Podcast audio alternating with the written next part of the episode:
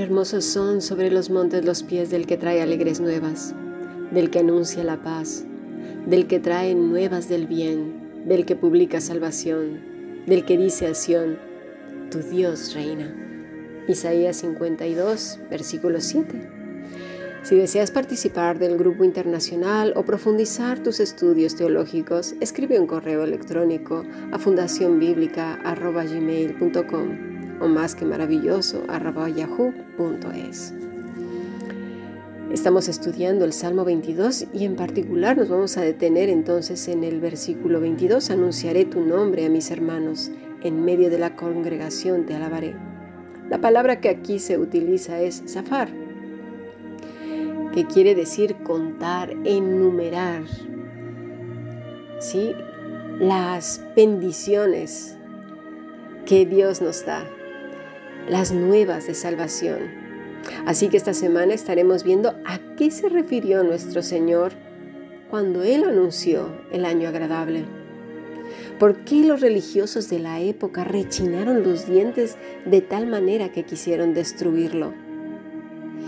Y es que también estaremos viendo esta semana que el hombre por naturaleza es religioso. Dios ha dejado en su corazón un lugar que solo Él puede ocupar y llenar. Pero en esta rebelión humana, los hombres lo han llenado de cantidad de cosas, quedando aún más vacíos, ¿verdad?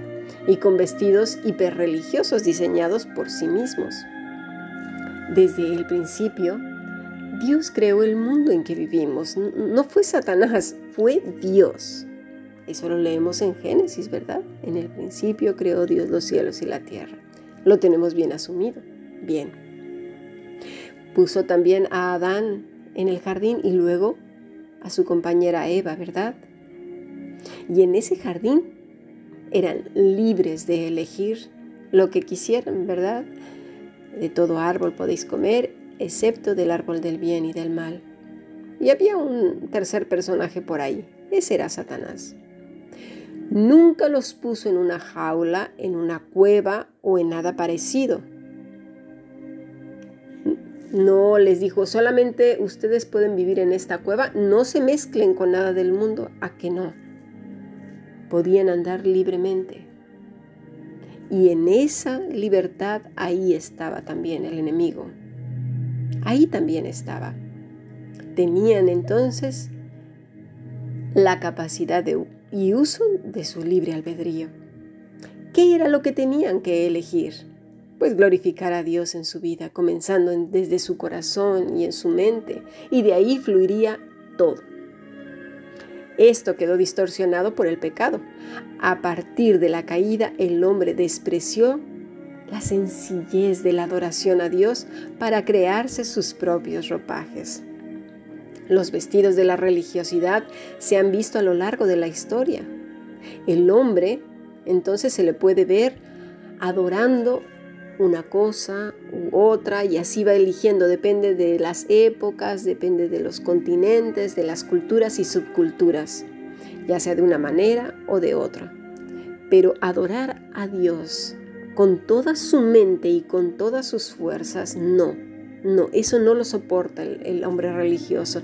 Tiene que ser con todos sus ejercicios espirituales, sus prohibiciones hechas a medida, según lo que él crea conveniente, según él lo juzgue y lo vea santo.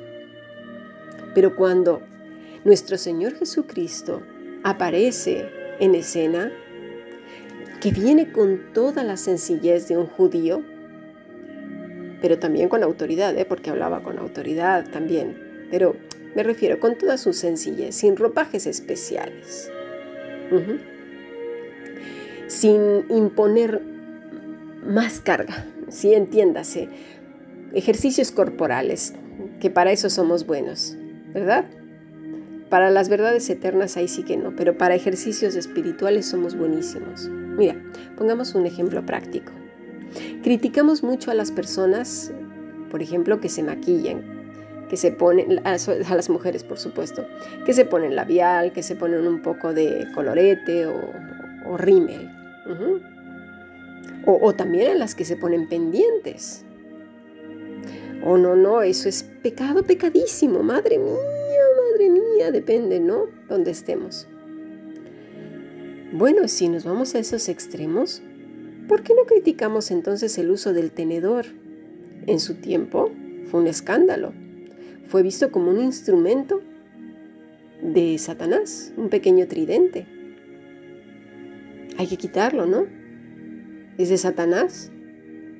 Hay que, no sé, vamos a comer con la mano, o así la carne a tirones, o algo, ¿no? La ensalada a puños, no sé cómo le vamos a hacer, porque si ya no somos tan religiosos, pues vamos a hacer las cosas bien. Otros dicen que hay que vestir de una u otra manera. Solo ven su pequeño micromundo, se van a un extremo o a otro. Los laxos que quieren vestir eh, con ropas provocativas y todo, y ¿sí? es que para eso también somos muy buenos. O vestidos largos que nos cubran desde la cabeza hasta los pies, o nos vamos al otro extremo, ¿verdad? Pero a veces, queriendo imponer todas estas cosas, no nos damos cuenta en los lugares hiperfríos. O, las zonas que son húmedas y supercalurosas que rozan entre los 45 y 50 grados. Eso no lo contemplan cuando van a imponer sus maneras de vestir. Pero bueno, si vamos a ponernos súper rigurosos, Dios habló de la mezcla de hilos, ¿verdad? Que no mezcláramos hilos. Entonces, ¿qué hace el religioso vistiendo algodón con el astano o con nylon? Uy, uy, uy, uy, uy, uy, están pecando, ¿eh? ¡Qué barbaridad! ¿Cuánto pecado hay aquí? ¡Madre mía! Bueno, vamos a rizar el rizo un poco más. ¿Qué te parece? Los primeros vestidos de Adán y Eva, ¿cuáles eran? Era la desnudez. ¿Vamos a andar desnudos? Mm, digo, ya si nos vamos a poner muy religiosos, pues vamos a andar desnudos, ¿no? Ah, vamos a ver a quién pilla primero la policía. Bueno, entonces ahí no, después de la caída. ¿Quién vistió a los primeros seres humanos? Que fue Adán y Eva. Dios. ¿Con qué? Con pieles de animales. Bueno, pues vamos a vestir vestidos de animales. Ya si estamos tan religiosos, pues vamos a ser de los buenos, ¿no? Bien religiosos. Ponte vestidos de piel de animal, ¿no? Ya verás los animalistas lo que van a hacer contigo, conmigo, vistiendo pieles de camello. Ah, y luego el calzado. Tiene que ser vacuno, no puede ser mezclado. A ver si nos alcanza el dinero. ¿No? Y así un suma y sigue, un suma y sigue. Y podemos rizar más el rizo de, maneras impresionantes. Y la mujer que se deje el pelo largo, no, nunca se lo corte. Tiene que, o sea, llegarle hasta las rodillas. Pobre de ti si te lo cortas. Vamos a ponernos bien religiosos, porque vamos adaptando la religión a medida, a como nos conviene, ¿verdad? Allí es donde el Señor Jesucristo se topó con un muro grande, y mejor dicho, los religiosos se toparon con Cristo.